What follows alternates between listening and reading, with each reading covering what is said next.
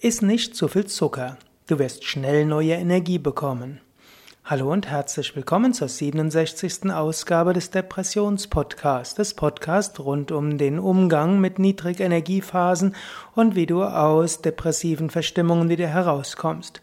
Ich bin weiter bei Tipps für Ernährung. Ich hoffe, es langweilt dich inzwischen nicht. Du kannst ja auch mehrere dieser Tipps hintereinander hören. Es sind immer kurze Anregungen und vielleicht hilft dir das ein oder andere. In einigen Wochen werde ich auch wieder auf andere Gebiete kommen. Jetzt geht es darum, iss nicht zu viel Zucker. Das ist ein wichtiger Ratschlag, um nicht in, nicht in Niedrigenergiephasen zu kommen oder in Niedrigenergiephasen zu verharren. Vom Ayurveda-Standpunkt aus erhöht Zucker Kapha. Und Kapha steht auch für Erdung, für Ruhe, aber das kann bei, gerade bei schon niedergeschlagenen Menschen zu weiterer Antriebslosigkeit führen. Kurzfristig scheint das Stück Schokolade zu helfen, kurzfristig scheint ein Kuchen großartig zu sein.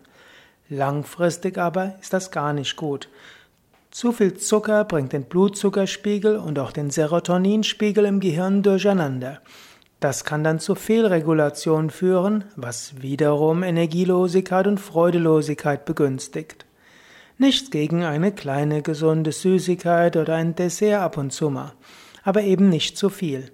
Wer schon in einer depressiven Phase ist, kann auch mal ausprobieren, eine Woche lang auf Zucker zu verzichten und stattdessen mehr Obst und Salate zu essen.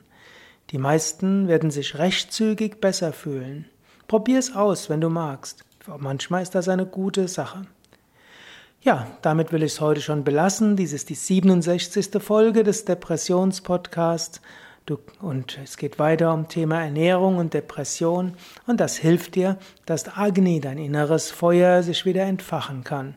Denn es ist inneres Feuer, das du brauchst, um aus Niedrigenergiephasen wieder herauszukommen und da kann Ernährung einen wichtigen Beitrag zu leisten. Mehr Informationen auf unseren Internetseiten www.yoga-vidya.de